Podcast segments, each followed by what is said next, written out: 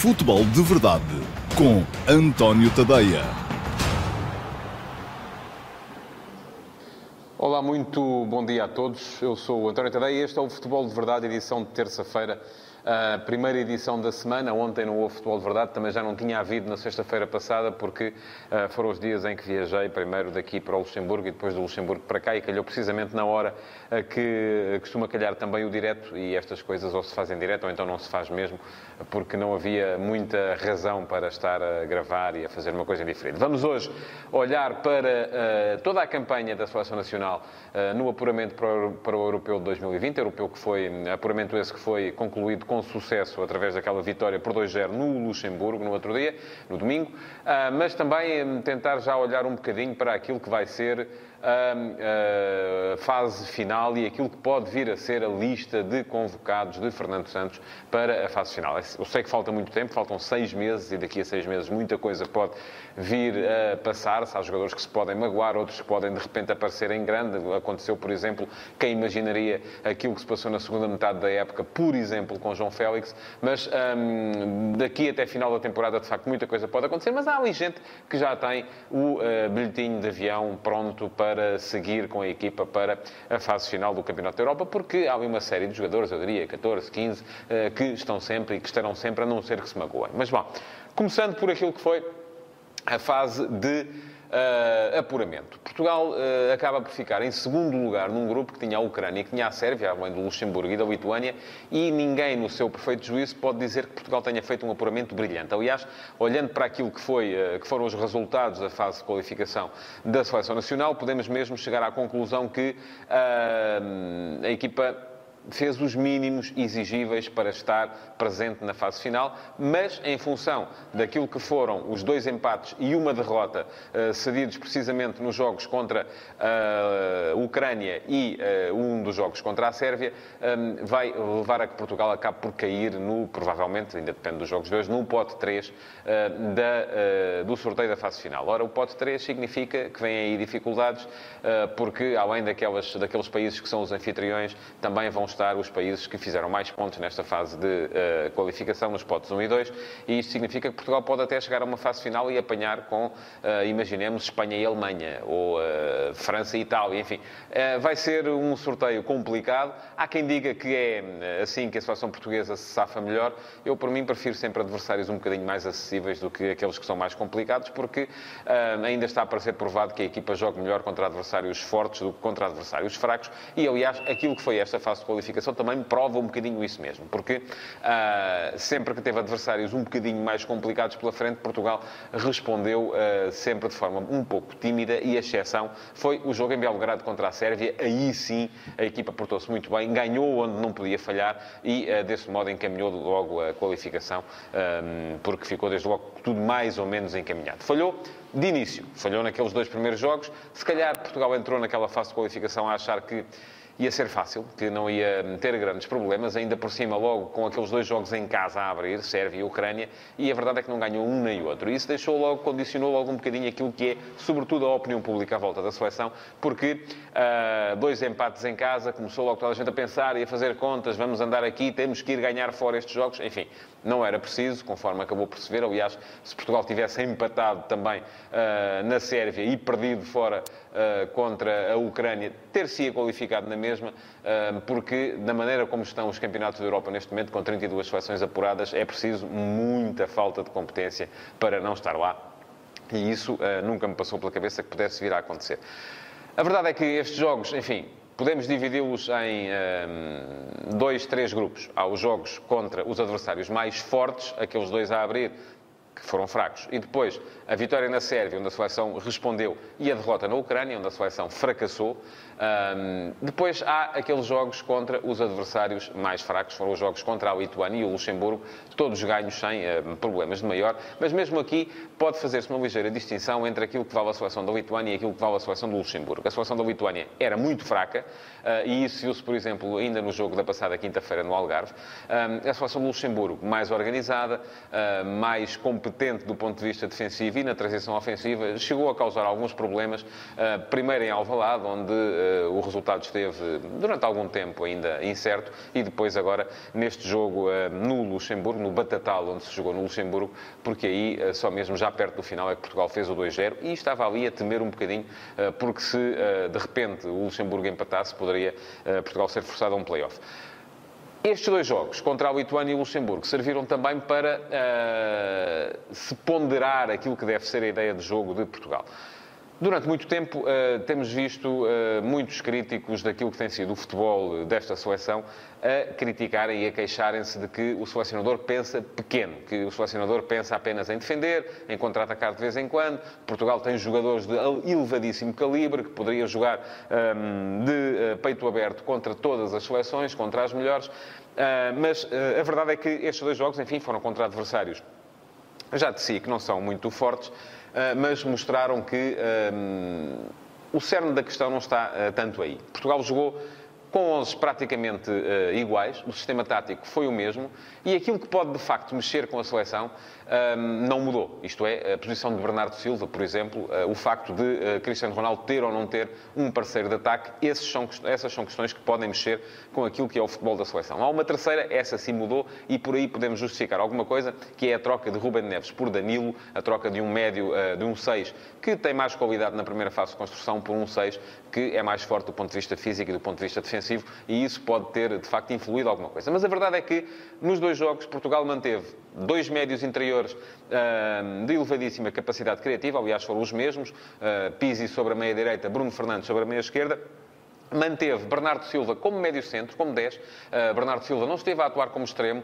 onde, para onde era quase sempre relegado quando Portugal adotava o 4-3-3. Esteve à solta como 10 naquele meio campo, que parecia mais um losango do que outra coisa, embora fosse um 4-1-3-2. Um, e manteve sempre um parceiro de ataque para Cristiano Ronaldo. No jogo contra a Lituânia foi Gonçalo Paciência, no jogo contra o Luxemburgo foi André Silva. Ora, o que é que isto significa? Que Portugal finalmente terá adotado, ou que Fernando Santos terá adotado aquela que é a ideia de jogo que uh, muitos reclamam, que é uma ideia de jogo mais aberta, mais ofensiva, com mais gente na frente. Um, e a resposta contra a Lituânia foi muito boa. Portugal fez das melhores exibições que me recordo de ter, de ter visto. Podia ter ganho, podia ter facilmente chegado aos dois dígitos. É verdade, contra um adversário muito fraco e num relevado decente.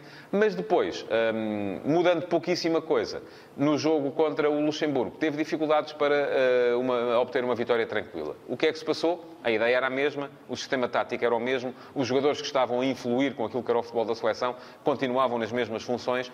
Portanto, qual é a diferença? Bom, a diferença é que nem tudo depende de nós. E é um bocado isso que uh, devemos ter em conta sempre que olharmos para outros adversários. Porque do outro lado estava uma equipa que reduzia melhor o espaço entre linhas, onde Pizzi, Bruno Fernandes, Bernardo Silva, o próprio Cristiano uh, baixavam muito para, para ocupar no jogo contra a Lituânia. Ora bem, o Luxemburgo reduziu esse espaço e Portugal não, raramente conseguiu jogar por ali. E depois, condição ainda mais fundamental, a questão do relevado. Eu estive lá, vi como é que ele estava, o relevado estava um, nos limites do impraticável. Poderão dizer agora que é eh, uma esquisitice, que há 10, 15 anos, até em Portugal havia, e havia, é verdade, relevados como aquele.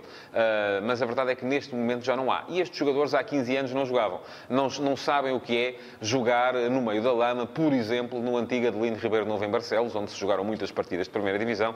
Um, isto já para não falar em jogos em pelados, que eu ainda, ainda vi a Primeira Divisão jogar-se em pelados. Mas a questão é que uh, aquele relevado, sendo igual para os dois, era pior para Portugal, porque uh, Portugal queria um jogo mais curto, um jogo mais, uh, com mais capacidade para trocar a bola precisamente naquele corredor central, enquanto o Luxemburgo, basicamente, aquilo que fazia quando recuperava a bola era meter a bola na frente e correr, e aí a coisa tornava-se menos complicada, não havia uma necessidade tão grande de precisão ao nível do passe, ao nível da colocação dos apoios, ao nível da, da, um, da bola prender ou não prender, enfim, tudo isso estava a atrapalhar aquilo que era o jogo de Portugal. E isto leva também a que se pondere o que é que Portugal, qual será a ideia que Portugal deve apresentar no Europeu 2020. Eu gosto desta ideia, gosto desta ideia do 4-4-2, porque acho que é o melhor sistema para uh, Cristiano Ronaldo, ter sempre um parceiro na frente, e mais do que uh, Gonçalo Guedes, que obriga muito Cristiano a ser a primeira referência, acho que funciona melhor, seja com Gonçalo Paciência, seja com uh, André Silva, seja até com Éder, porque são jogadores que ocupam esse papel de principal referência e soltam um bocadinho mais o Cristiano Ronaldo. Depois, Há outra questão, é que uh, Bernardo Silva ganha muito com esta passagem da direita para o meio. Uh, com Bernardo Silva a pautar o jogo de Portugal ao meio campo, aquilo que se vê é uma equipa mais criativa, uma equipa com mais condições ofensivas. E perguntam vocês, mas então por que não jogar, por exemplo, em 4-2-3-1, eh, mantendo o, pivô, o, duplo pivô defensivo, tendo Bernardo Silva como 10 e depois um avançado na frente, que enfim teria sempre de ser Cristiano Ronaldo, porque Ronaldo a sair da, da esquerda para o meio cria logo imediatamente problemas ao nível da transição defensiva. E eu digo-vos porque uh, Bernardo Silva não é propriamente um jogador que faça uh, 20 golos, 20, 25 golos por época. E isto significa o quê? Significa que para ele ser 10 numa equipa de uh, elevado potencial, precisa de dois homens na sua frente, precisa de dois jogadores para que lhe permitam ser mais médio, menos avançado, porque se ele joga a 10 com um avançado apenas na frente, vai ter que ser uh, muito mais goleador do que aquilo que é. Na verdade, e o Bernardo é um jogador que é muito forte ao nível da, da criação, mas não é tão forte assim ao nível da definição. E falta-me perceber ainda uma coisa, se não é uh, por uma questão de não querer ser ele a assumir, querer deixar para os outros, ou se de facto não está nas características dele. Por exemplo, Rui Costa foi um dos melhores 10 de que me lembro de ter visto jogar e nunca foi jogador de fazer muitos golos. Ao contrário, por exemplo, de outros dos grandes 10 portugueses que me lembro de ver jogar, António Oliveira, esse sim eh, fazia golos em barda e era um jogador muito mais forte nesse eh, ponto de vista da definição. E com isto, chegamos então à questão da uh, definição da lista dos 23 que uh, Fernando Santos vai levar um, para a fase final do Europeu de 2020. Há muita gente ainda em condições, há posições que estão um bocadinho mais uh, depauperadas, é verdade, mas a questão que se coloca aqui é tentar perceber como suplantar ou como superar essas dificuldades. Para a baliza, olhando para aquilo que, que, que, está Rui Patrício, é de facto indiscutível. Depois eu diria que Beto e José Sá estão em vantagem, mas uh, convém uh, não acharem desde já que já estão garantidos, porque há Cláudio Ramos, há Rui Silva, há o próprio António Lopes, que com uma boa segunda metade de temporada uh, no Lyon poderá entrar nestas, nestas contas. E depois, chegamos à questão dos defesas laterais, onde uh, Portugal tem um problema grande. É que tem três defesas laterais direitos de elevadíssimo nível e não tem um defesa esquerdo um, do mesmo nível que possa garantir uh, alguma homogeneidade. Eu admito até que perante isto Fernando Santos possa pensar na possibilidade de derivar um dos três homens que tem à direita para o, para o lugar de lateral esquerdo, uh, porque quem tem vindo a jogar a lateral esquerdo, tanto Mário Rui como sobretudo Rafael Guerreiro, Rafael Guerreiro é um jogador que está, já, já parece inadaptado àquela posição. Ele cada vez mais é médio e menos defesa lateral e mesmo com equipas mais fracas, aquilo que se vê é que uh, o corredor esquerdo defensivo de Portugal é quase sempre aquele que os adversários escolhem para criar desequilíbrios. Porquê? Porque o Rafael não me parece que esteja, sendo um extraordinário jogador, já é, já, eh, ele próprio já se deve ver mais como centrocampista do que como defesa esquerda. Portanto, se fôssemos olhar para isto e definir rigidamente, são dois defesas direitos, dois defesas esquerdos, acho que dificilmente à esquerda a coisa escaparia de... Um, ehm, do Mário Rui e do Rafael Guerreiro, enquanto acho que à direita, sim, teremos três fortíssimos candidatos a dois lugares: João Cancelo, Nelson Semedo, Ricardo Pereira, que respondeu muito bem nestes dois jogos que Portugal fez contra a Lituânia e o Luxemburgo. Eu diria que Cédric já estará um bocadinho fora destas contas, tal como o Kevin Rodrigues, mas Aquilo que me parece é que, muito provavelmente, Fernando Santos vai ter, pelo menos, de ponderar a hipótese de um, não fazer isto de forma totalmente simétrica. Chamar, se calhar, três defesas direitos, um defesa esquerdo e acabar por jogar com um destro adaptado ao lado esquerdo. Nos centrais, três homens estão seguríssimos, a não ser que alguma coisa lhes venha a acontecer. Rubem Dias, Pepe e José Fonte. Esses também já podem reservar um, a viagem e pensar em marcar férias para, para depois. E depois há a luta por aquela que será a quarta posição. Parece-me que Ruben Semedo está na frente, parece-me também que é o mais forte uh, dos candidatos a esta quarta posição, um, desde que tenha a cabeça no sítio. E ele já houve alturas em que uh, parecia que estava destinado à seleção nacional, outras em que parecia que estava destinado a acabar a carreira de futebolista. Depende um bocado dele.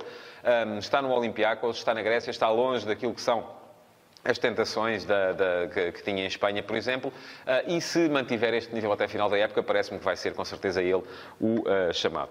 Outras hipóteses, Daniel Carriço, Domingos Duarte, uh, Ferro, enfim, são jogadores que estão por ali, mas que para já estão ainda numa segunda linha. Chegamos à questão do meio-campo. Também aqui me parece que há indiscutíveis: Danilo, William, João Moutinho, Bruno Fernandes, Pizzi, estes cinco já me parece que lá estão.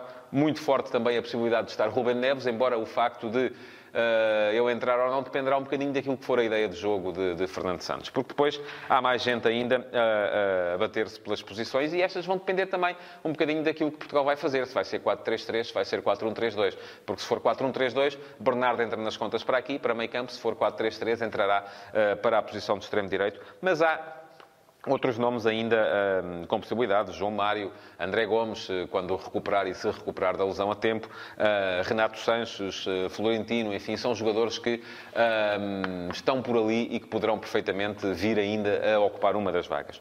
E chegamos à frente, já pusemos Bernardo no, no meio campo, Ronaldo, João Félix, seguros, Gonçalo Guedes, bem encaminhado, um, tal como estão mais uma série de jogadores. E aqui é que me parece que a luta vai ser mais cerrada e isto se calhar vai levar Fernando Santos a desequilibrar um bocadinho as contas e a levar mais gente para a frente, menos gente para o meio campo, ah, porque há muita gente a querer, a querer estar.